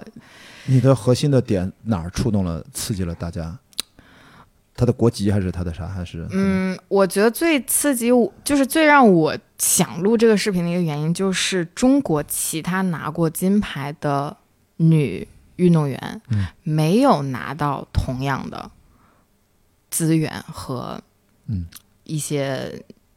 荣誉吧。或者说，你说嗯商业方面也好，时尚方面也好，或者各种各样的也好，就是我们中国有很多拿过金牌的女运动员，嗯但是你又能叫上来几个名字呢？是的，你又能见到几个人每天出现在我电梯里呢？你说的这种，嗯，怎么说呢？就像我昨天、前两天跟做漫才的朋友在一起，我其实就讲，他们有些人喜欢去那个做 sketch，嗯就是像一年一度喜剧大会，然后平台会砸钱做那个。我当时就讲了一个观点，我说一年一度喜剧大会这都做到第二届了吧？OK，上一届的冠军是谁？他成明星了吗？嗯我们说不出来。我说为什么？就是我说漫才是有机会的，因为它本质上跟脱口秀、跟说相声，我们是嗯记得郭德纲、嗯于谦儿的，捧哏的都没问题。是为什么？这是跟我们电影行业本质相关，给了你一个舞台，嗯摄影机、聚光灯打到你身上，可以让你充分的发挥。嗯。如果你再有明星特质，你身上有一些某种光环和别人不具备的东西，比如说镜头就是爱你，你在嗯。面对镜头，你就是有充分的那种自我的那种魅力的释放，你就是明星。嗯。但是 sketch 我对比，我说大家它的载体的核心是那个作品，嗯，就像小品的明星，我们能叫出来，比如赵丽蓉、嗯。赵本山，说陈佩斯，嗯。再说第四、第五个就说不太出来了，巩汉林可能都还不太够。嗯。那么就意味着这是几十年以来，嗯，所以我说，回答你这个问题，就是真正你一要有本身明星自身的气质，第二，你的那个载体它也能够辅助你。嗯。我们有那么多的奥运会冠军，但是真正像姚明一样，嗯。足够有能够自自己的表达，包括刘翔，嗯。然后说几个名字大家都耳熟能详的，然后才到了谷爱凌，就是它是一个整体，以及它真的是那个项目，它可以支撑你。对，因为现在确实冰雪运动就是很流行嘛，就是还有 snowcore，你知道吗？对哦，snowcore，对啊但是我我其实更更就是个人的一个观点，认为它之所以有今天的流量也好，或者说嗯有今天的这种商业和时尚的一些所谓的成绩也好，嗯一首先离不开它混血儿的这个面孔。就首先，this is plan，当然要看脸嘛。对，嗯啊，其次就是说，呃，他即便获得这些资源的话，他其实没有完全就是好好的去利用，或者说他嗯，就是可能团队还不够专业吧。嗯，就是就我大概视频里想表达这么一个意思啊，所以说是他的支持者觉得好像想来反对你是这个意思啊，对对对对对。啊，是这样啊。然后，但是我我说实话，个人的一个观点，包括以前我也录过像 cultural appropriation，就是包括关于文化挪用的一些视频，嗯，你会听到很多负面的声音，或者是很多人想要跟你去有一个讨论，但是你会发现，就是他其实并没有在，诶，是什么东西？是我的吗？难道应该没有？不是我的，没事。你会发现他没有真正的理解你的观点。啊，是的，对，然后这是一方面，所以我我首先不会跟不理解我观点的人去嗯交流，呃，其次，如果你想就是有一个就是认真的讨论的话，你说的话必须要就是 make sense，你不嗯能直接跑来我这儿说，哎，你好丑，like no I'm not，对，所以就是如果简单干巴脆，啊你想要说去对话的话，首先我就去看说你的逻辑是否通顺，你有没有自己的观点。如果你有自己的观点，说我是我很多时候我真的我会从评论区里学到很多，包括很多视频的灵感来源于也也来自于评论区。是的，对，但如果你自己的观点不成立，或者说你只是想要有一个呃跟我对骂 get my attention 这样，我不理你，不会理你。是的。所以我觉得你刚才讲的这些，嗯就是让更多的可能现在也有人想做博主啊，嗯就是这个心情要或者内心要强大，这个要这是个过程，这个还不是一个速成的事儿。没错，而且我觉得根很漫长的据自己的一个嗯经验来讲吧，就是你只能说你自己知道的事儿，嗯然后很多事情你不知道。就是在比如说我在做拐铃这个视频之前，我就讲到混血儿嘛，我就我我以为那个 Black Pink 里面 Lisa 是混血儿，但是。她不是，她就是泰国人。对，这个就是我认知之外的一个事情。哦但其实我只是想列举一个，就是现在你只要有混血面孔，你无论在什么女团、男团什么的，就是会更容易一些，演戏啊什么的，也就是有这么一个需求，大家就很喜欢混血儿。嗯然后你说这是白人至上主义吗？Maybe that's 嗯 another conversation、但是，嗯，就是说我们在当下去做内容的时候，我只能聊我知道的一些事情。那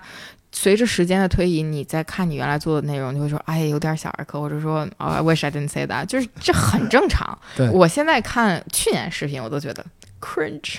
就是真的有这种感觉。但是我只能保证，在当下，我的观点是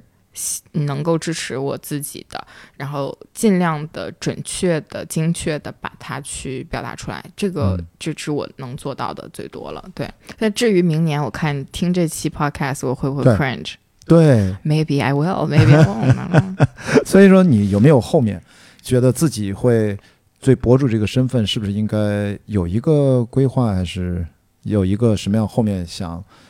大时间段儿想去投入做的这个事情，现在会清晰吗？还是嗯，边走边看啊？明年基本还上是，今年？呃呃，今年不好意思，你看我就知道，说的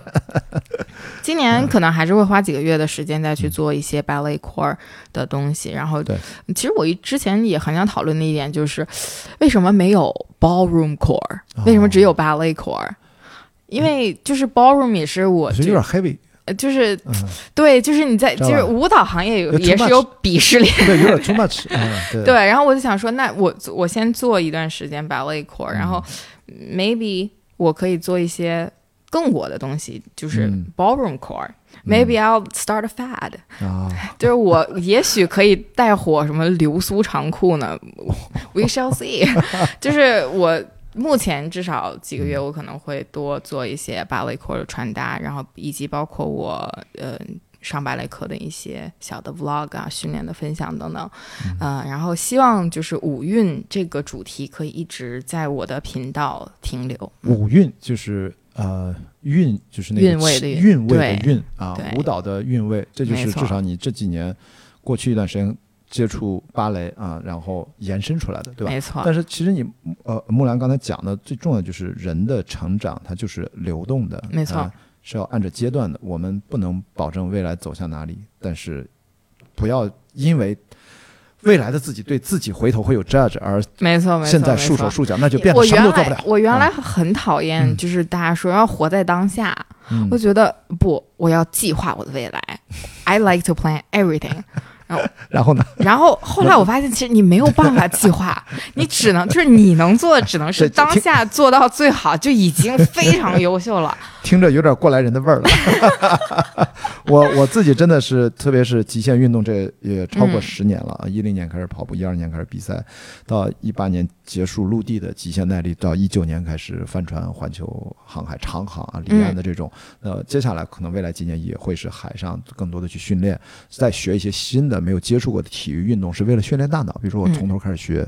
网球，对吧？我插一下啊，非常欢迎你来上芭蕾课，如果你有这个需但求的话 但是按照，这就是我为什么这么轻不不敢轻易的去学攀岩一样，啊。就是他都对体重大的人是特别大的考啊，验。没有没有没有，啊就是你刚开始上芭蕾的话，其实你你感受一下芭蕾课的氛围的话，哦，不会就是对你的体重有太严格的要求，对它更多的比如说这些蹲啊、踮脚啊，嗯然后对你的柔韧性啊等等，就是就是还是一个非常非常好的运动。收肚子，收肚子。老师已经瘦了，已经瘦了，这是已经瘦后的结果。就这个这种对话，我觉得很崩溃。没关系，没关系。所以我就觉得这就是我觉得都会是一个流动的状态。没错然后呃，真正的所谓我的理解的当下，就是我更多的是呃，甚至甚至都不思考这个事情，嗯就是身体会指引你，大脑会配合身体，会形成一个交叉的给你的一个指引，嗯然后你去做你此刻最重要的事情，去没错排序。我现在当然也是建立在。呃，一个是年纪稍微大一点，我讲这个话都是在我的四十多岁的这个状态下。另外呢，你大概知道，哪怕做博主赚钱少一点，也可以基本吃穿不愁，嗯不会饿死，不会为了生活费交房租而焦虑的前提之下，我才会这么讲。嗯因为看我们的视频或者节目，就是可能跟你年纪相仿，现在还正是大学毕业，研究生刚毕业，进入社会，找了一份还 OK 的工作，拼搏来的工作。这个时候，我觉得该怎么努力怎么努力，因为一定要在你所在的领域里面积累足够多的经验，然后你再去。突然的某一刻，你会发现自己真正的一个之前可能忽略的爱好或者兴趣，然后结合你过往这几年学习到工作积累的经验，再去把它置换到或者说融入到你的新发现的兴趣当中。但是如果你现在此刻做的工作就是你的兴趣，那太完美了，太你就放飞一下自我，卷起来，谢谢。卷起来。就说的你也完美的契合，就是没错，你的这个博主都七年了嘛，很很很很开心，就是他其实刚开始你开始做博，我开始做博主的时候，我不会说想说哦，it's my dream job，就真的就是阴差阳错，然后就进入了这个行业。嗯，然后到现在的话，我觉得确实是一个非常非常适合我的职业，而且又做着自己很喜欢做的事情。虽然疫情这两年就是大家都很辛苦，对。嗯都很惨。然后我就告诉自己，我要打起精神来。因为这方面啊，好像我经常有人说会羡慕这些做呃自由职业博主的朋友，可能如你如我啊。嗯当然，我也是经历了很多上班下班创业，就是在在创业也不咋地，然后又开始做这些事情。嗯呃，但实际上大家还是要知道，还是有很大的挑战的，不是一上来你要做好很多心理准备啊，不确定性的这种心态，还最重要的就是你要自主的安排每一天的工作和生活，你要给自己制定所谓的工作目标和追求的东西。没错，呃，不再是你有一个上级领导，你有个老板，然后你你有了一份固定的工资，给了你一个固定的、相对明确的 KPI、OKR，你自己现在自己做博主都可能都没有，都需要自己去寻找啊。所以我就说到这儿，还是要 balance 一下啊，就嗯免责条款一样，就是呃，我们今天说的话，还是就大家听一听，或许就给你带来一些启发，就蛮好的。嗯，那就在上海，你咱们争取吧，后面下次希望早点开春儿，再能去滨江去搞搞滑板什么的。好，然后没准你就是吧，芭蕾舞姿的话，动作，这目光 I still want all my teeth。但是一定要注意，不要不要受伤啊！我觉得这个一定喜欢的芭蕾，因为我觉得它是一个也是容易受伤的一个运动啊。嗯，但其实如果你了解了它内在的一些核心的话，其实还好，啊，还好，那就还好，好吧，那感谢感谢木兰，我们今天的开放对话，谢谢，我们就聊了这么多，希望大家啊也呃喜欢和欣赏，不要太喷我们俩啊，我们讲的也是代表自己的观点，好吧，谢谢大家，谢谢大家，拜拜，嗯。